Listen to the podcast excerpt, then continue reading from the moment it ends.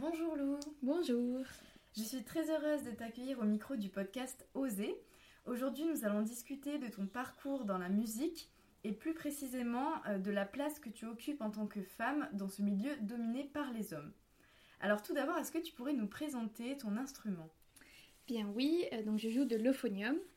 Il a été inventé par Adolphe Sax au début du XXe siècle, donc euh, c'est un instrument plutôt jeune comparé à tous les autres instruments comme le violon ou le violoncelle. c'est un instrument de la famille des cuivres avec donc quatre pistons la tessiture euh, est de 4 à 5 octaves. L'euphonium est moins connu que le tuba par exemple et la différence c'est qu'il est plus petit par rapport au tuba et que la tessiture est plus aiguë. Très bien.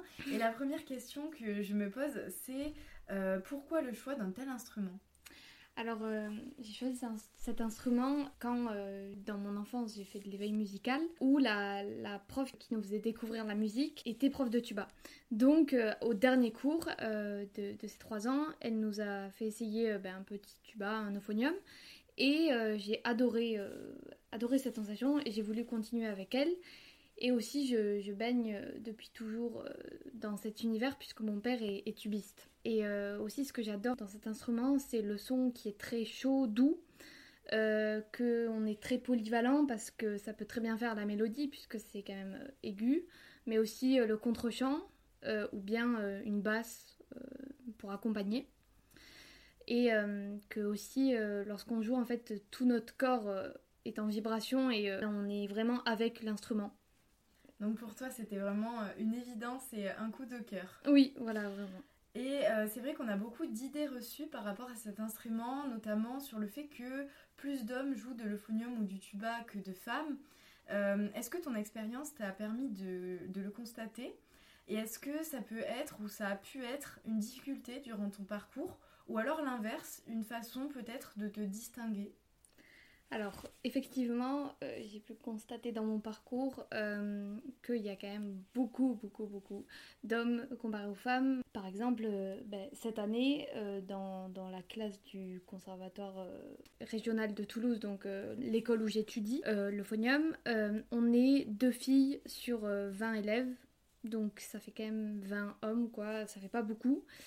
Et euh, même, euh, par exemple, dans mon orchestre, donc euh, le brass band, donc en fait, un orchestre composé uniquement de cuivre et de percussion, on était trois filles sur 25. Donc pareil, c'est pas beaucoup, beaucoup.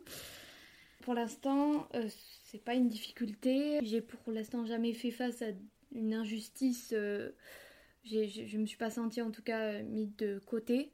En fait, il faut surtout savoir s'affirmer et on va dire, on prend l'habitude, bah, quelquefois, le, prof euh, de musique il nous appelle euh, les gars bon là je suis là bon. C'est pas c'est pas vraiment euh, on va dire on, s'habitue et bon on s'intègre. Après bon quelquefois c'est vrai qu'il y a un petit décalage avec les garçons on peut être un peu mis de côté mais bon c'est on se taquine quoi voilà.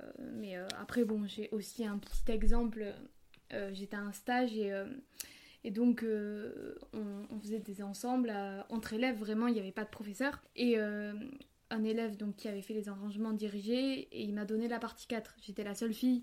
Donc bon, je sais pas ce que ça veut trop dire, mais euh, bon voilà, là je me suis sentie un peu, bon, bah, t'es une fille, tu sais pas jouer, voilà. Oui, parce que c'est vrai que la partie 1, c'est la plus valorisée. Voilà, c'est ça, la partie, voilà, c'est ça. Thème, et la partie 4, du coup... c'est là où il y a le moins à jouer, voilà, c'est ça, ça fait un peu... Mais après, peut-être c'était aussi juste parce qu'on se connaissait pas ou qu'on s'apprécie un peu moins. Voilà, c'était peut-être pas aussi euh, que ce facteur qui était en jeu. Mais après, ça permet aussi de me distinguer, je pense, des garçons parce que on se rappelle plus de moi, on va dire, euh, puisque bon, euh, je suis Lou, la fille qui joue de l'euphonium, quoi. donc je sors un peu plus du lot, mais bon, c'est rien non plus de, de fou, quoi. D'accord, et c'est vrai qu'en fait on s'est limité euh, au tuba et à l'euphonium entre guillemets parce que c'est euh, ton instrument, mais on pourrait même élargir un peu cette analyse au chant des cuivres.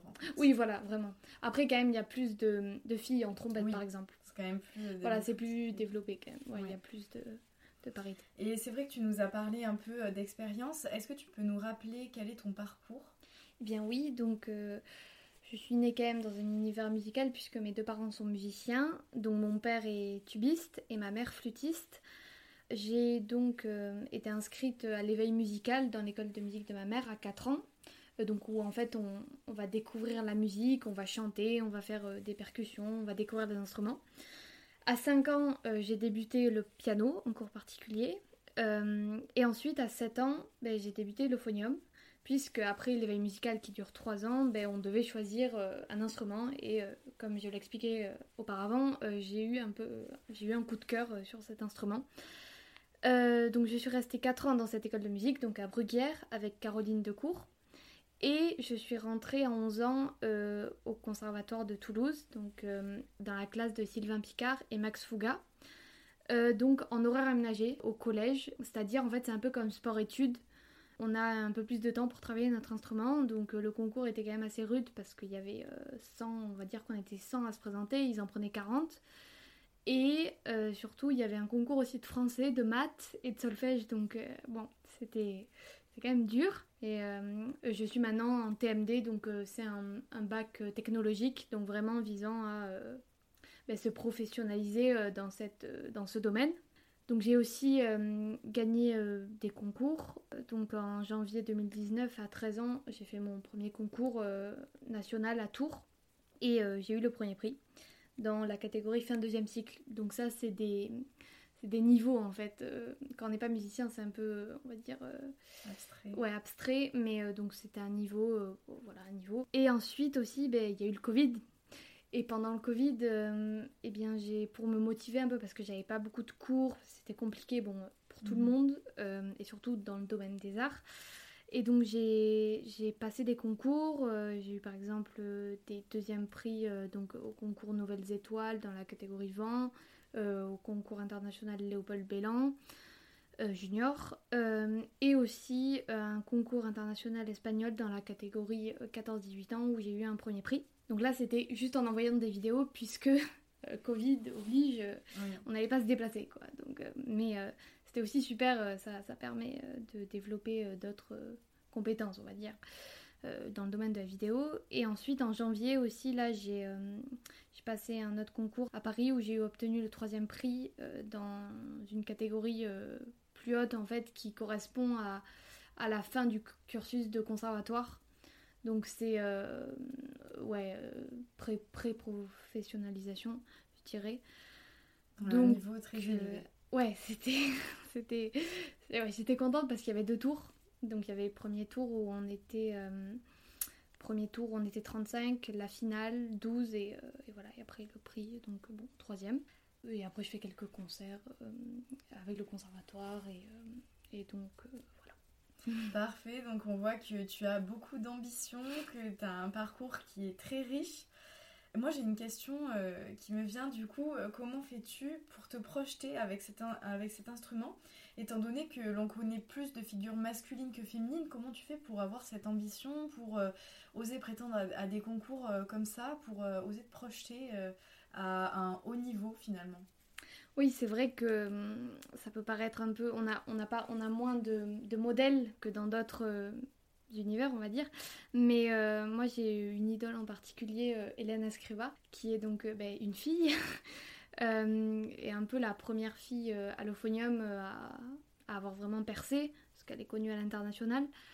donc c'est vrai que je, me, je l'ai rencontrée il y a 5-6 ans et je m'identifie beaucoup à elle.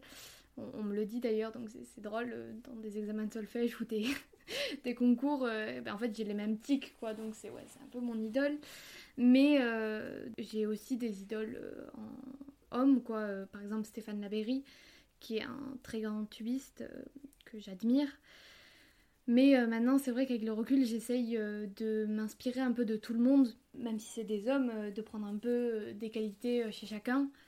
Euh, pour, euh, ben pour en fait construire ma propre, mon propre jeu, ma propre personnalité. Puisque de toute façon, ça sert à rien d'être pareil que quelqu'un, il faut aussi être différent, tout le monde est différent. En fait, je veux aussi euh, ouvrir la voie, on va dire, pour d'autres jeunes filles. J'espère que ben, j'inspirerai plus tard des, des, jeunes filles à, ben, à, jouer de cet instrument. Voilà. Très bien, donc tu ne t'arrêtes pas à la barrière du sexe finalement, tu prends euh, voilà, tout ce qui est bon à apprendre et, euh, et tu avances. et finalement, le fait d'être en minorité pour les femmes, est-ce que ça, ça, vous rend plus soudés entre vous ou est-ce que ça pourrait accroître la compétition? Bien justement, ça dépend, mais après c'est plus généralement sain comme relation parce qu'on se soutient. Mais bon, c'est vrai que quelquefois il peut y avoir plus de compétition euh, parce qu'on se connaît un peu toutes, on peut euh, être euh, un peu jalouse et, ne, pas, ne pas trop s'apprécier, quoi. Mais je pense que ça dépend plus de la relation avec qui on, entretient avec l'individu. On va dire, ça peut être juste deux caractères qui, ben, où on n'accroche pas, quoi. Et donc, même avec un homme, ça serait pareil, mais c'est vrai qu'entre filles, peut-être on ose plus se le dire. Mais euh, après, c'est quand même, on est beaucoup plus soudés. Euh, on, s'entraide, par exemple, justement, Hélène Escriva, euh, on s'est rencontrés et elle m'a un peu pris sous son aile. Parce que quelquefois, je vais chez elle et, à Lyon, justement, et elle, me, elle me fait travailler pendant 2-3 jours et c'est ouais, super, quoi qu'elle fasse ça. Donc c'est vrai que oui, on s'entraide et aussi même au, concours justement en janvier. Donc au premier tour, on était, on va dire, je pense, une dizaine de filles sur 35.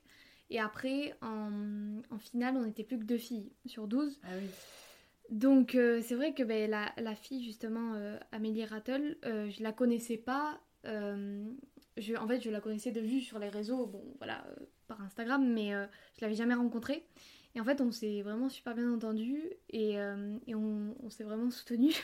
bon, après, il n'y a pas eu beaucoup. C'était le jour, c'était un week-end, le concours, donc on n'a pas pu trop discuter non plus, mais euh, on s'était dit euh, pour rigoler, ah ben on va, on va essayer de faire le podium quoi. Et, euh, et en fait ça a fonctionné parce qu'elle est arrivée deuxième et, et moi troisième. Donc voilà. Super, une belle leçon.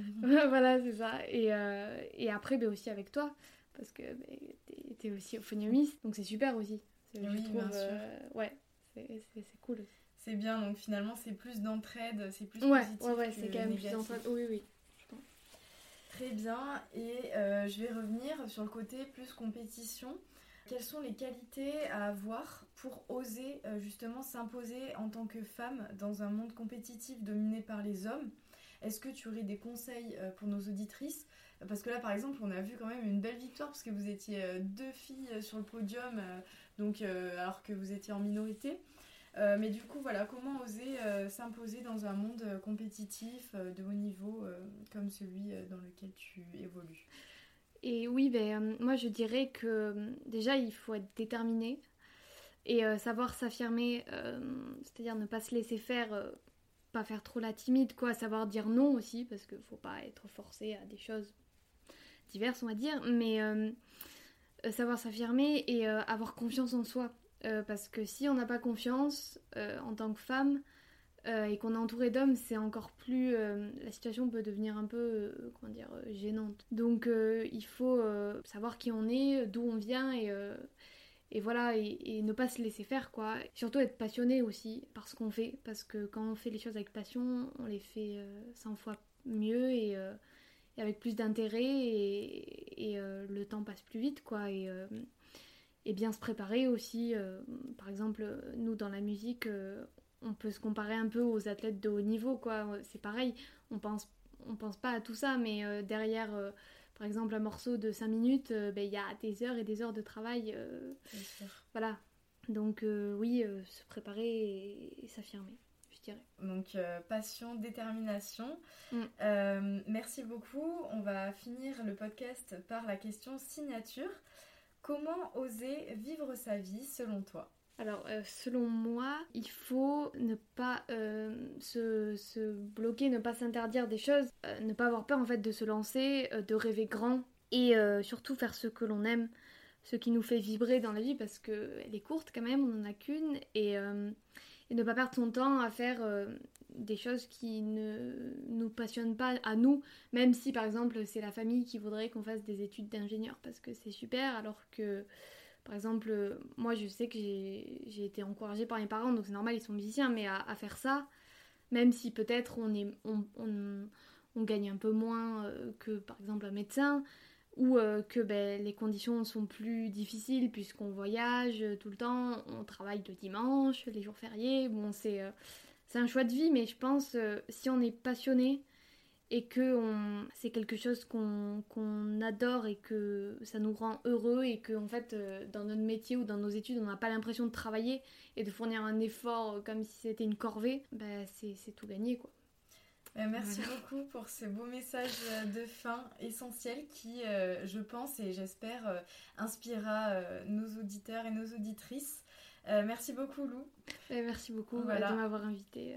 Avec plaisir, on va se retrouver très vite dans un prochain épisode.